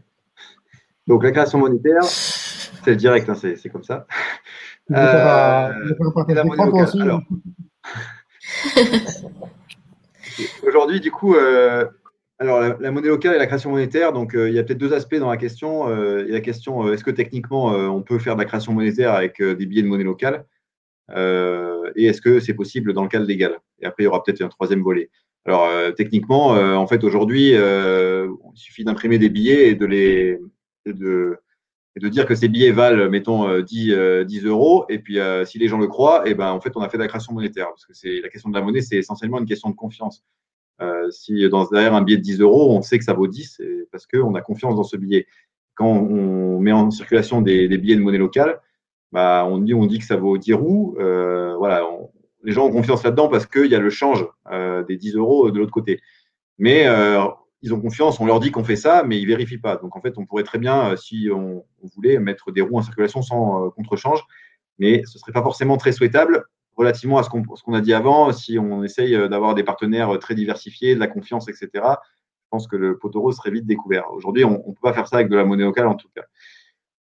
Euh, donc ça, c'est donc techniquement c'est possible et donc légalement, bah, en fait aujourd'hui c'est pas possible en France parce que en fait les monnaies locales sont inscrites dans un cadre légal, donc c'est la loi de 2014 de l'ESS et donc, cette loi, elle dit qu'en France, une monnaie locale, elle est adossée à l'euro à raison d'une unité de monnaie locale égale 1 euro. Et donc, aujourd'hui, si on veut s'inscrire dans le cadre des monnaies locales complémentaires, telles qu'on parle aujourd'hui, on ne peut pas envisager de création monétaire par ce biais. Voilà. Donc, ça, c'est ce qui se passe aujourd'hui. Euh, après, euh, on nous pose souvent la question euh, de savoir, oui, mais si l'euro s'effondre, est-ce que vous vous effondrez? Alors, bon, déjà, l'euro n'est pas encore effondré. Ça, ça arrivera peut-être un jour, mais en tout cas, aujourd'hui, c'est pas la question. Mais si jamais ça arrivait éventuellement, en fait, il est, possible, enfin, la monnaie locale étant gérée par des citoyens, c'est les citoyens qui fixent les règles du jeu dans un cadre légal existant. Si on a accumulé une, on va dire, une communauté assez importante de personnes qui utilisent la monnaie locale et qui ont confiance en elle, si un jour il y a une crise monétaire qui frappe l'euro, euh, il pourrait y avoir une décision dans l'association qui gère la monnaie de dire bon bah on s'affranchit de la parité et du coup on, peut aller derrière sur des systèmes de création monétaire. Mais euh, pour que ça ça marche, euh, il faut déjà qu'on ait une communauté d'acteurs qui l'utilisent et qu'on ait fait nos preuves sur le terrain. Donc on retombe sur la question d'avant, c'est est-ce que d'abord il faut d'abord essayer de de faire masse entre guillemets, enfin voilà, de, de devenir quelque chose d'incontournable euh, au service d'un territoire, utilisé par le plus grand nombre, et après éventuellement de s'affranchir du, de, voilà, de cette question de, aujourd'hui on est dans une parité, ou est-ce qu'il euh, il faut euh, d'abord se mettre hors de cette règle-là, un peu comme le fait la June, et puis du coup dire du coup du monde va venir. En fait, c'est des questions de stratégie. La monnaie locale, la stratégie, c'est d'abord de dire on a un outil, on va essayer de le faire utiliser par le plus grand nombre pour sensibiliser aux questions monétaires pour euh, bah, essayer que chacun puisse faire ses achats euh, localement euh, dans des commerces vertueux, voilà, dans des circuits courts. Et donc c'est ça le, parti pris de base. Et par contre, ça ne veut pas dire qu'on n'est pas fermé à l'idée, mais en fait, aujourd'hui, pour faire de la création monétaire, la monnaie locale, c'est pas a priori l'outil adapté. Mais voilà, moi c'est ce que j'en dirais aujourd'hui. Et mais peut-être que voilà, ça, on n'est pas là pour être tous, tous d'accord là-dessus, donc c'est très intéressant qu'on en débatte. Oui. Oui, oui, parce que justement, cette histoire de 1 pour 1 et d'utilisation du fonds de réserve, j'ai remis le, nez dans la loi de SS, justement, 2014, et puis après, j'ai appelé, euh, enfin, j'ai contacté Daniel, etc., pour en avoir le cœur net, mais en fait, il n'y a rien d'écrit dans la loi. La loi, elle dit juste que c'est des titres de paiement, mais euh, ça, la parité 1 pour 1, c'est les monnaies locales qui ont décidé de fonctionner comme ça. Et pour des raisons, bah, on le voit très bien, hein, complètement pragmatiques, de pas avoir de conversion à faire, etc. Et pour le fonds de réserve, c'est la même chose, c'est qu'en fait, c'est les monnaies locales pour euh, que les citoyens, enfin pour gagner la confiance des citoyens, elles disent bah, qu'elles ont tout. Euh, euh, voilà, il y a quelqu'un qui, bah Nicolas, euh, texte de loi impose-t-il vraiment que la, dossier un pour un? Non, en fait non. Dans le texte de loi, j'ai rien trouvé. Et euh, pareil sur le fonds de réserve, c'est pour ça que les monnaies locales, en fait, en partie, elles peuvent utiliser leur fonds de réserve, parce qu'elles ont absolument le droit de le faire. Il n'y a rien du tout décrit dans la loi sur le fonds de réserve. Mais par contre, c'est un truc un peu de bon sens. Évidemment que s'il y a le moindre problème sur les moyens de paiement en monnaie locale, il faut que les monnaies locales elles soient en capacité de rembourser euh, les gens qui, avaient converti leurs euros. Donc on, on voit bien le principe, mais, mais vraiment euh, la loi elle est beaucoup moins contraignante euh, sur ces aspects-là en tout cas euh, que ce qu'on pense en général. Et c'est pour ça qu'un décrochage entre l'euro et les monnaies locales, comme tu viens de le, de le, dire Damien, ça serait complètement possible en cas de défissage de l'euro parce que dans la loi elle n'a pas à être adossée à un pour un, quoi, la monnaie locale. Euh. Mais si Angèle, pareil, si tu veux rajouter peut-être quelque chose, euh, si tu as participé à ce genre de débat à la Doom, ou, euh, parce que je crois que vous en avez discuté. Ou dans tout. Ouais. Vas-y, Angèle. Euh, il me semble qu'il y a plusieurs euh, textes qui font, euh, qui, qui sont, euh, qui s'appliquent et euh, parfois se contredisent hein, entre la, entre la loi de sur les monnaies locales, le code monétaire financier, etc. Et effectivement, du coup, il y a des, il y a des, il y a des zones de flou. voilà, nous, c'est vrai qu'à la, à la Doom, on a décidé d'investir hein, une partie du, du fonds de réserve sous forme de part sociale, notamment. dans des dans des dans des projets locaux responsables. Il y a d'autres monnaies locales qui disent dit c'est interdit. C'est un, c'est un, voilà, à ce niveau, c'est vraiment des questions de, d'interprétation euh, de la loi. En tout cas, bon, depuis qu'elles existent, les monnaies locales, comment dire, prennent de l'avance hein, sur la, sur les réglementations en général. Euh, parce que les, les, les monnaies locales ont commencé à exister en en, en 2010 par là et, euh, et, la, et, la, loi sur les monnaies locales date de 2014 donc on voit bien que les, monnaies locales expérimentent et la, législation suit. Donc, je pense qu'on a tout intérêt à, s'engouffrer dans les failles et puis à, en discuter ensuite. En fait, là, nous, quand on s'est lancé en 2000, quand on a commencé à travailler sur le projet en 2011, on faisait partie du premier groupe hein, des monnaies locales qui se lançait avec l'abeille dans le Lot-et-Garonne en premier en 2010, comme tu disais, Angèle. Et euh, dans le réseau des MLCC, euh, à l'époque, on, avait commencé à avoir des échanges avec la CPR, qui est l'autorité de contrôle prudentiel et de résolution, euh, qui est un organisme affilié à la Banque de France et qui supervise l'ensemble du secteur bancaire et assurantiel en France et qui supervise notamment toute la, mise en œuvre du code monétaire et financier. Et là, on est dans du droit européen plutôt. Hein. C'est des directives sur les services de paiement qui sont appliquées en France et qui sont, comment dire, transposées en France, euh, principalement par la CPR, et la CPR qui transpose et qui après vérifie l'application. Euh, et le et financier, on va dire c'est un peu la bible de, ce secteur-là. Et la CPR nous a demandé ce qu'on faisait, en fait, et a cherché à, avoir euh, une, compréhension de, ce qu'étaient les monnaies locales et elle a émis des préconisations. Donc aujourd'hui, on n'est pas, en effet, ce n'est pas dans la loi que c'est écrit, c'est plutôt dans les, préconisations de l'organe de supervision des, monnaies locales qui est la CPR, qui a dit euh, les monnaies locales, tant, qu'elles sont euh, non, euh, comment dire, c'est ni, ni, fongibles euh, ni liquides, euh, elles sont, elles, elles, sont en fait, elles ont le droit d'exercer, elles sont hors champ de la réglementation bancaire. Hein, C'est-à-dire que tant que c'est du billet et qu'en fait c'est un cercle limité d'accepteurs et qu'on ne rend pas de monnaie en euros sur un paiement en monnaie locale. Pour la CPR, on peut exercer en tant que monnaie locale complémentaire et euh, elle ne va, pas demander de compte hein, euh, parce qu'on est hors champ de la réglementation bancaire. Par contre, il faut assurer euh, ce qui est de, bon, de bon sens, comme vous disiez, hein, c'est-à-dire que si un jour on arrête le système, il faudra rembourser les porteurs.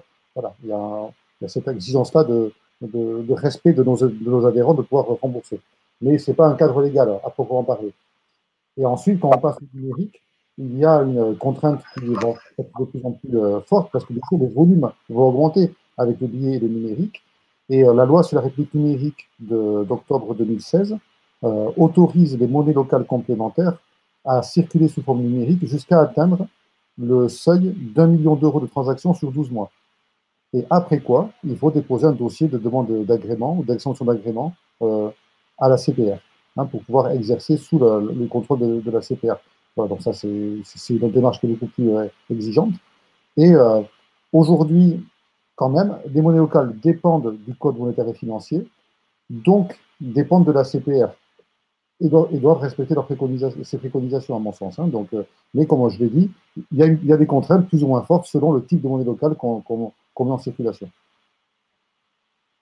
Et je vois bien des monnaies locales complémentaires, hein, qui sont les seules à être intégrées dans le code monétaire et financier. Pas des systèmes comme la Joule, qui ne sont pas des monnaies locales complémentaires, euh, voilà, ou le Solar Coin, euh, qui ne sont pas des monnaies locales complémentaires et qui ne sont pas intégrées dans le code monétaire et financier. Hein. Je parle bien du, des TMLC, des titres de monnaie locale complémentaires, euh, tels que par l'article 16 de la loi ESS du 31 juillet 2014.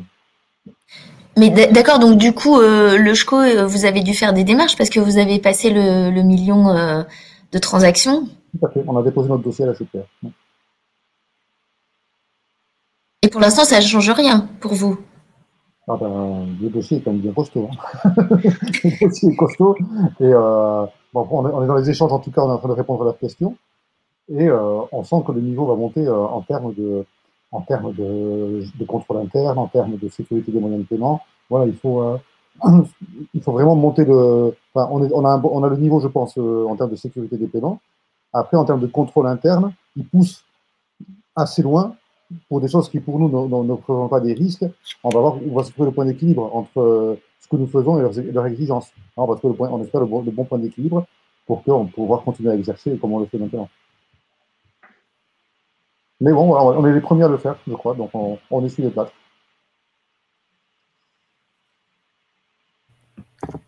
Du coup, oui, il y, a un commentaire là qui dit que l'article impose des réserves et que ces réserves ne peuvent pas être distribuées. Euh, l'article de la loi de 2014. Euh, effectivement, euh, on n'a pas trop parlé de cette question-là, mais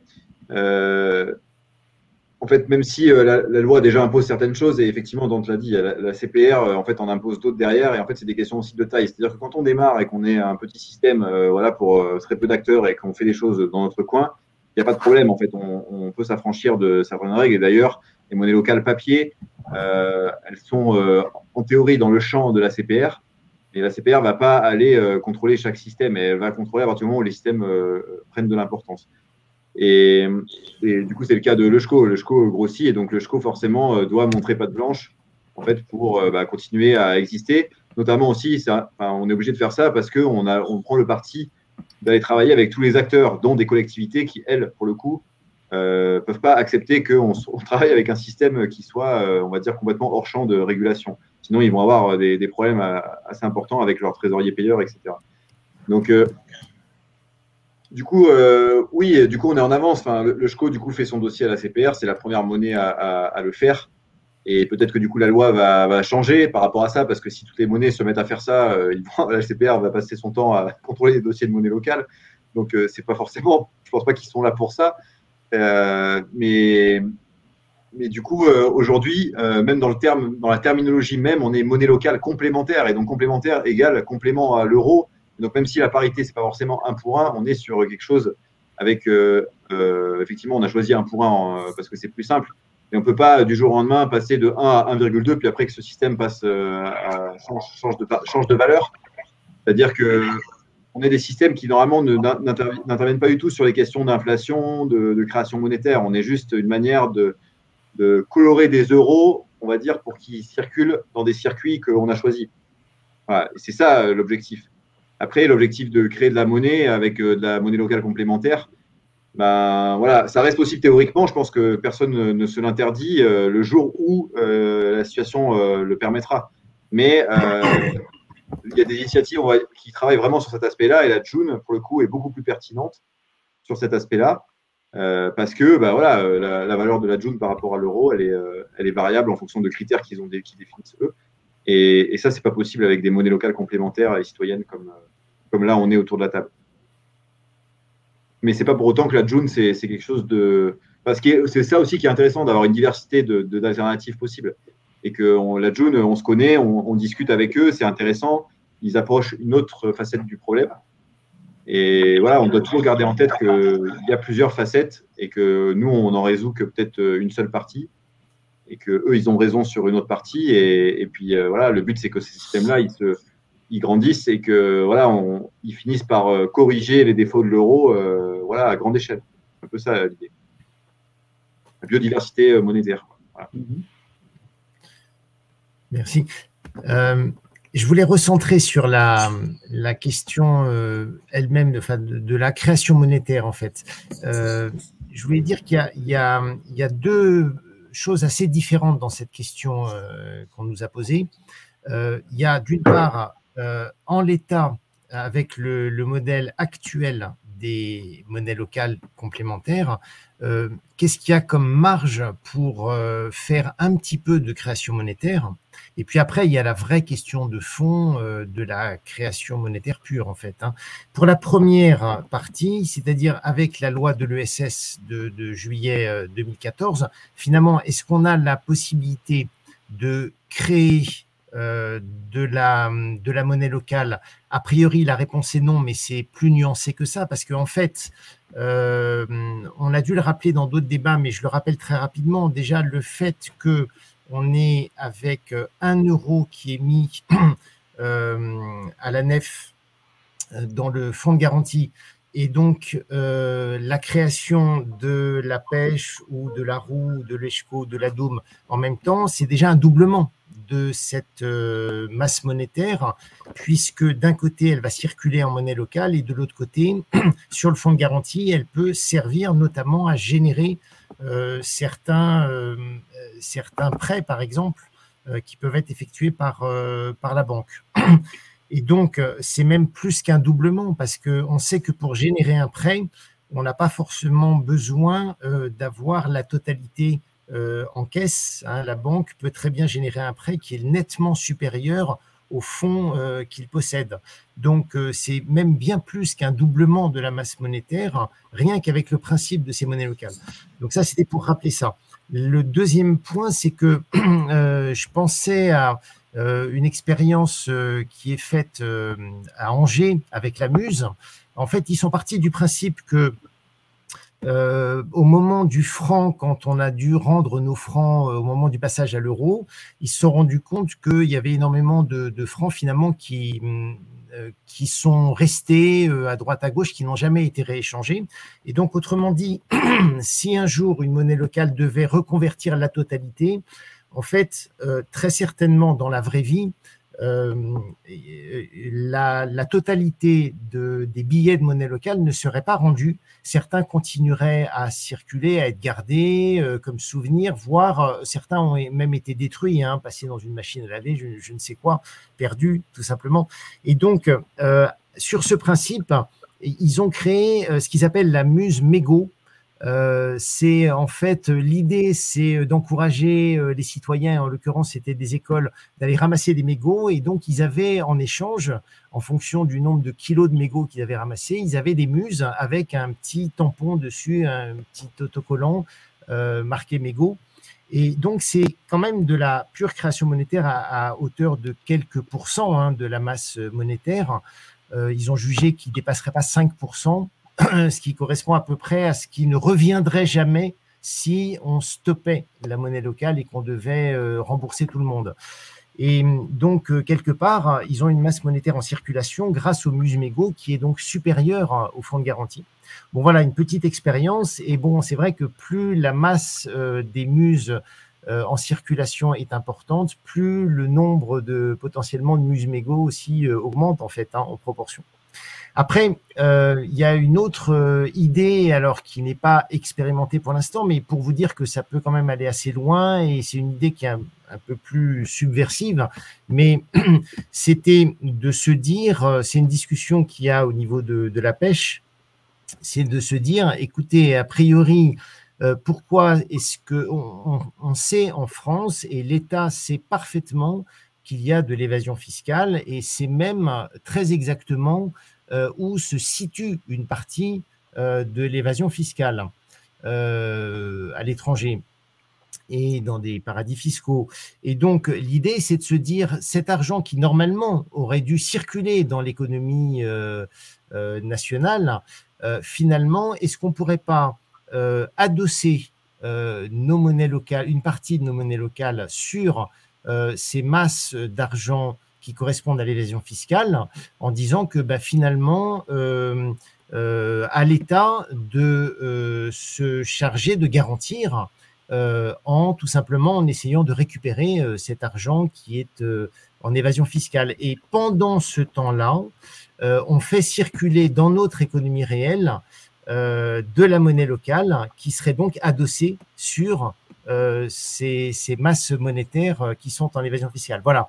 Alors, ça n'est pas fait, mais c'est une idée qui peut être euh, quand même tout à fait intéressante pour euh, euh, finalement mettre en circuit de l'argent dont le fonds de garantie ne serait plus sur euh, sur euh, euh, comment dire le, le à la nef, mais bah, serait justement assuré par l'État à charge euh, à l'État de récupérer euh, cette masse d'argent et de remettre la main sur euh, tout ce qui a tout ce qui est parti, tout ce qui s'est envolé par le biais d'évasion fiscale. Alors tout ça pour dire que bon voilà il y a des il y a des quand même des failles, peut-être des possibilités, et c'est souvent en expérimentant, en rentrant dans ces failles que on peut, comme tu disais Angèle, euh, faire que la loi va évoluer. Et pour ça, c'est intéressant ces expériences que, qui sont menées à droite à gauche dans les monnaies locales. Maintenant, euh, j'arrive à la deuxième question qui est la création monétaire pure. Et là, ça rejoint la situation que tu décrivais, Damien, c'est-à-dire que peut-être qu'un jour, on va être en situation où euh, les associations de monnaie locale pourront dénoncer la parité avec l'euro. Euh, il faut pas se voiler la face. Je pense que c'est dans la tête de pas mal d'entre nous. Euh, mais cette situation, pour l'instant, n'est légalement pas possible. Simplement, s'il y a une perte de confiance telle dans l'euro, euh, peut-être qu'un jour, les gens localement auront plus confiance dans leur monnaie locale pour échanger.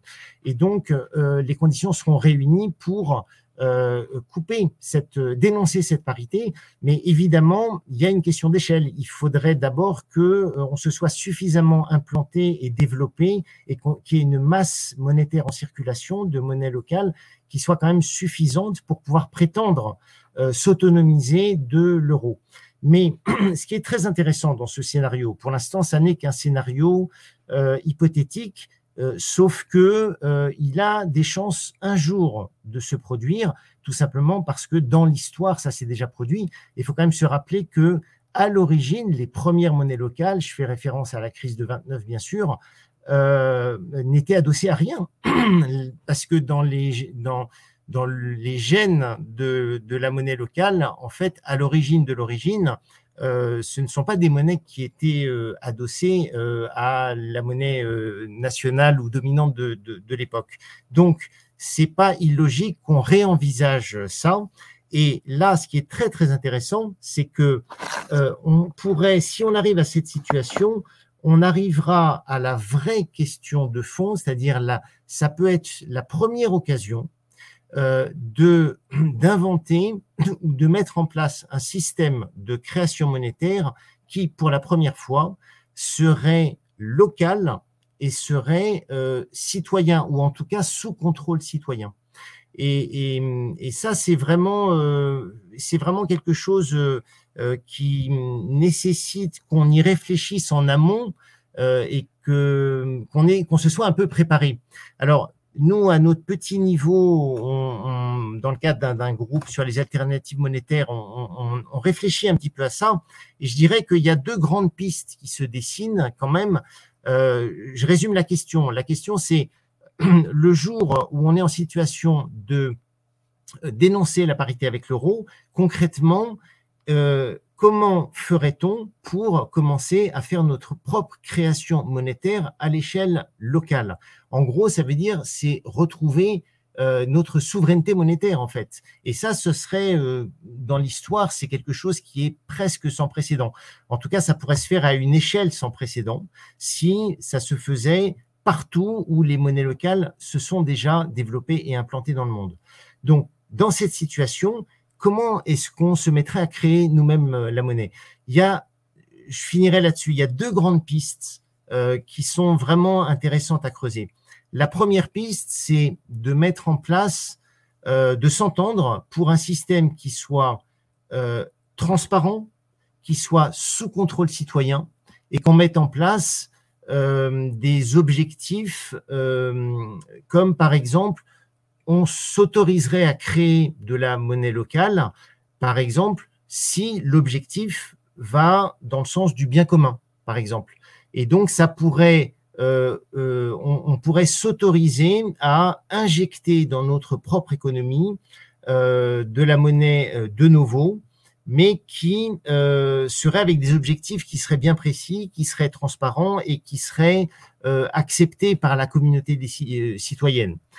Évidemment, sur ce genre de création monétaire locale, il faudra euh, pas oublier le mécanisme de destruction monétaire qu'il faut toujours mettre avec, parce que si on ne fait que créer de la monnaie, euh, bon, ben, on sait tous qu'au bout d'un moment, on va finir par en créer trop, créer de l'inflation, etc. Donc, qui dit création ex nihilo de monnaie à l'échelle locale dira un mécanisme de euh, destruction euh, bah, une fois que, par exemple, l'objectif pour le bien commun est atteint. Euh, il faut pouvoir mettre en parallèle un système de destruction monétaire pour avoir quand même un contrôle de la masse monétaire globale. Ça, c'est une première piste qui est quand même très, très intéressante. Et là, on se rapproche vraiment bah, des principes démocratiques, en fait, hein, de gestion démocratique et citoyenne.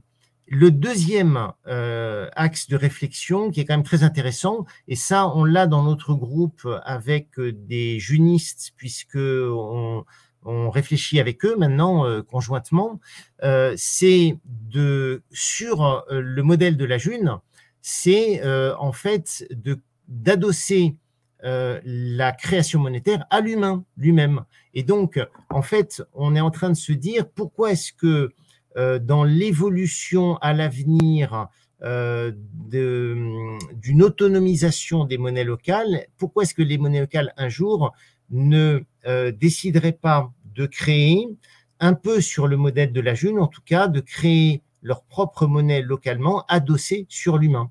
Alors, ça ne veut pas dire forcément la June elle-même, mais comme euh, une multitude euh, de monnaies type monnaie libre euh, qui fonctionneraient à partir des réseaux de monnaie locale, bien sûr. Bon, voilà, je veux, je veux pas trop rentrer dans les détails parce que ça ne sont que des discussions, mais l'idée, c'est de dire qu'il y a aussi un autre moyen de créer de la monnaie en se basant un petit peu sur l'exemple pionnier que constitue la June. Bon, évidemment, leur objectif, c'est une monnaie qui a une vocation qui est, euh, euh, disons, euh, nationale, on va dire, hein, sur un. Mais on pourrait reprendre cette, cette idée très originale de la June d'une création monétaire sur l'humain pour l'appliquer sur nos propres monnaies locales le jour où finalement on aura trouvé le moyen et les conditions de dénoncer la, parité avec l'euro. Voilà, c'est une, une Je, m'arrête là simplement pour dire que euh, dans le projet Prenez place, euh, Emmanuel nous le confirmera, mais on a prévu justement euh, de faire un débat sur cette articulation, sur cette piste qui consisterait à articuler ou avoir les complémentarités entre les deux principes, monnaie locale et la monnaie libre.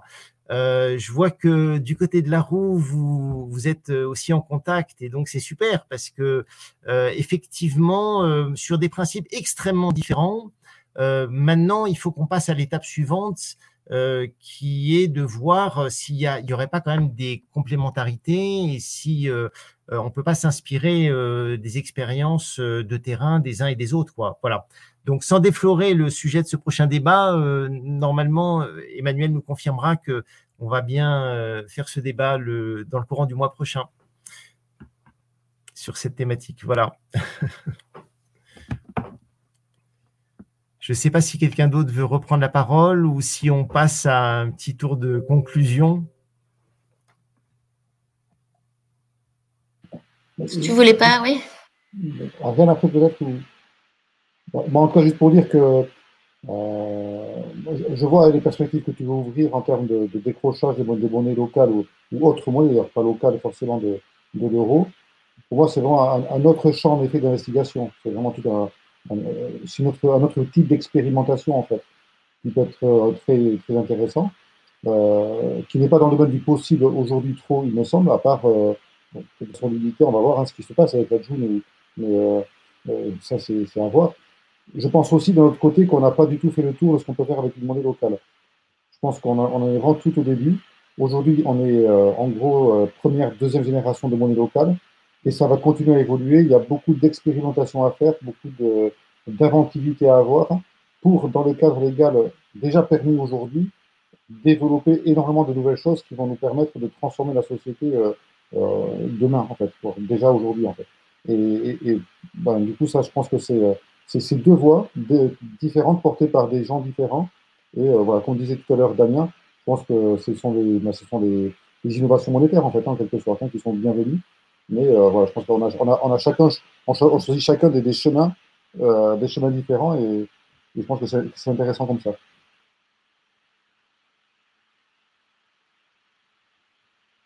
Ariane, tu voulais dire un mot? Non? On va faire un petit tour de conclusion. Ariane, d'accord?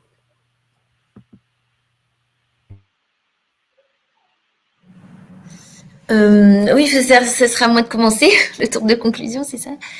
Euh, oui, bah moi je vois par rapport aux, échanges qu'on a qu'on a eu. Enfin, j'ai vu aussi le message de Corentin là sur les euh, sur les réserves euh, où je viens de regarder où effectivement sur les personnes qui peuvent gérer des monnaies locales, on leur demande de garder des réserves, etc. Puis on a vu à, travers nos les débats et ce que tu as avancé Henri que c'est pas si clair quand même, il me semble ces histoires de d'utilisation des fonds de réserve, etc. Bref, mais ce qu'on voit en fait effectivement là à travers tous ces témoignages, c'est que euh, comme le dit Dante, quoi, on a vraiment on est au, début de de recherche de d'évolution véritable de ces objets que sont les monnaies locales, qui ont commencé finalement assez euh, petits et en, sous format matérialisé, etc., qui sont en train de, de s'ouvrir et d'expérimenter en fait plein de choses annexes aussi.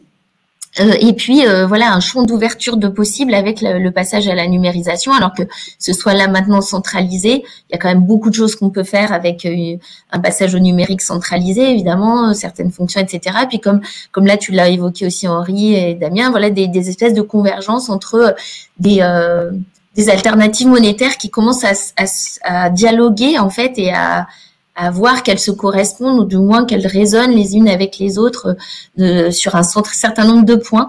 Et euh, moi, je pense que effectivement, on va voir arriver des espèces de, de méta-objets comme ça monétaires sur les territoires, euh, dotés de différentes fonctions qui venaient de, de projets euh, annexes. Et puis commence à arriver, comme j'ai dit, vraiment des crypto-monnaies locales, donc des des objets en tout cas des qui sont que sur projet hein, pour l'instant, mais de volonté de, monter des monnaies euh, locales avec usage local, mais en partant directement de la blockchain.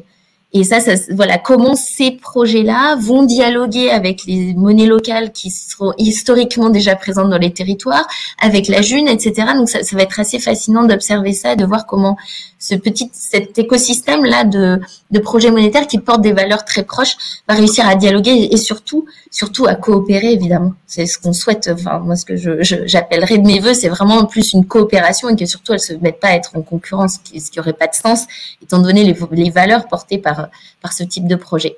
Voilà. Merci.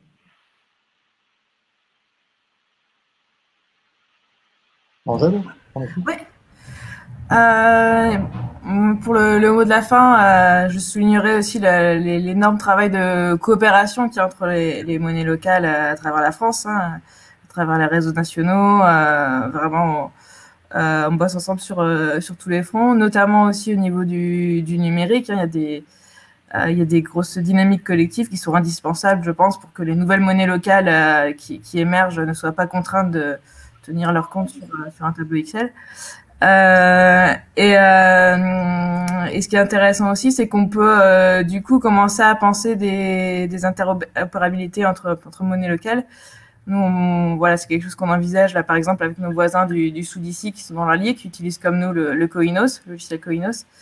Euh, voilà, ce qui permet, par exemple, un, un professionnel euh, qui ou, ou, un, ou un adhérent qui est frontalier, par exemple, de, de, de deux zones euh, qui, qui utilisent différentes monnaies locales, et ben de pouvoir facilement euh, ben, passer de passer de l'une à l'autre et que les, les, les associations euh, s'y retrouvent avec un système de chambre de compensation. Donc voilà, ça fait partie des, des perspectives possibles pour, et des enjeux pour nos, pour les monnaies locales dans les années qui viennent.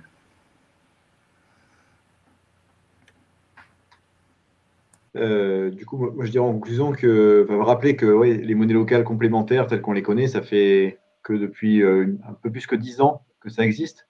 C'est suite à la crise de 2008 que les premières sont apparues. Et du coup, c'est très court en fait dans, dans l'échelle euh, de temps que les monnaies classiques qu'on connaît existent depuis beaucoup plus longtemps que ça. Et donc, on est à la fois sur un truc court et en même temps, on, est aussi un outil qui est pratique, qui fonctionne. Donc, on a beaucoup de temps à passer pour le faire fonctionner, pour que pour, que, pour engager des, citoyens, des professionnels, des collectivités dans la boucle, et donc un peu faire, euh, faire la communauté. Et du coup, euh, bah, ces questionnements-là, en fait, on est toujours tiraillé entre des problèmes pratiques qu'il faut qu'on arrive à résoudre pour développer les systèmes, et en même temps les questions philosophiques qui sont tout aussi importantes, et ce pourquoi on fait ces systèmes-là.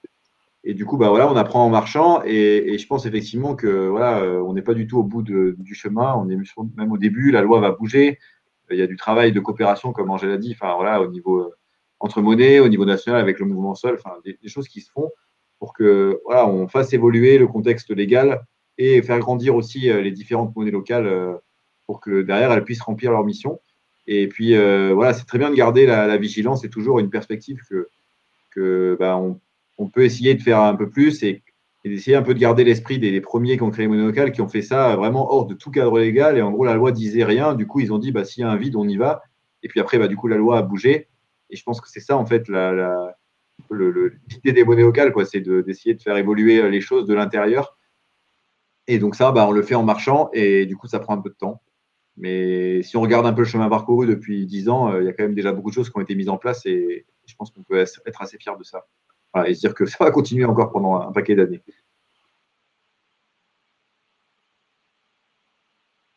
Du coup, pour moi, pour dire un mot aussi, alors juste ben, comme tu, sur la, je vais quand même revenir cette, cette histoire de, fonds de réserve là, sur la loi ESS. c'est pas la conclusion, mais pour préciser, à mon sens, on parle des réserves impartageables des coopératives dans cet article de loi, et pas des fonds de réserve des monnaies locales. Je me demande s'il n'y a pas une confusion sur, sur cette histoire de réserve. Euh, et euh, du coup, en conclusion, je dirais que ben, je, suis, je soulignerai comme toi, Angèle, la, la, dynamique qui se fait, la coopération. Il y a un écosystème qui, qui naît, euh, Mouvement Sol, Locavabito, Institut des monnaies locales, qui est soutenu par pas mal de, de fondations de, de l'économie sociale et solidaire aussi pour nous aider à avancer. Donc, on a, il y a une vraie dynamique qui se crée. Euh, cette année, nous, en Archi au Pays Basque, plus d'une vingtaine de monnaies locales qui sont venus se former, euh, dont, vous, hein, à, avec euh, voilà, sur comment passer au numérique, comment développer l'activité. Donc, euh, il y a un vrai mouvement qui est en train de naître, qu'il n'y avait pas hein, il y a 2-3 ans. Hein. Je pense que c'est vraiment quelque chose d'assez nouveau et je trouve ça très prometteur. Et, après, par contre, il y a un truc, c'est que le monnaie locale, c'est un outil et que du coup j'invite tous ceux qui, nous écoutent à se saisir de cet outil parce que l'outil, si vous le laissez sur la table et que vous le regardez, il peut être très joli, mais il ne sert à rien. Donc euh, c'est bien d'écouter, c'est encore mieux de passer à l'action. Voilà. Oui, ça c'est sûr. Ben, juste, euh, je dirais, moi personnellement, que je suis vraiment euh, très content euh, de la perspective que que vous ouvrez comme ça. Je dis ça parce que je suis, je suis pas depuis si longtemps que ça hein, dans les monécales, contrairement à, contrairement à vous. Donc vraiment un grand merci hein, pour les pionniers, ils se reconnaîtront. Mais euh, je dirais que euh, ça donne l'impression qu'on est finalement beaucoup plus au début d'une vraie euh, aventure que à l'aboutissement de quelque chose, parce que là, on voit plein de perspectives qui qui, qui émerge en fait et on voit finalement on commence à prendre la mesure du levier que peut représenter l'outil monétaire pour nos choix de société en fait. Euh, c'est absolument énorme et c'est ce message-là qu'il faut absolument qu'on arrive à, à, diffuser et euh, qu'on arrive à faire passer dans, dans, dans l'esprit des gens. Et un des grands intérêts euh, de rentrer dans ces monnaies locales, c'est justement que euh, on n'est plus que dans de la théorie. Euh, pour savoir comment faire pour arranger les choses, c'est que les monnaies locales, ça nous confronte directement au réel, au concret, euh, et à l'expérimentation euh, sur le terrain. Et donc, ben, on voit ce qui marche pas, ce qui marche pas bien, euh, comment et on se pose les vraies questions, c'est-à-dire comment on pourrait faire mieux, comment on pourrait faire évoluer les choses. Donc, c'est c'est assez idéal pour à la fois se tourner sur l'avenir et réfléchir à l'avenir, mais à la fois en même temps se confronter d'emblée au terrain. c'est absolument indispensable pour, pour avancer et c'est c'est un vrai plaisir euh, de, de, participer à cette aventure-là.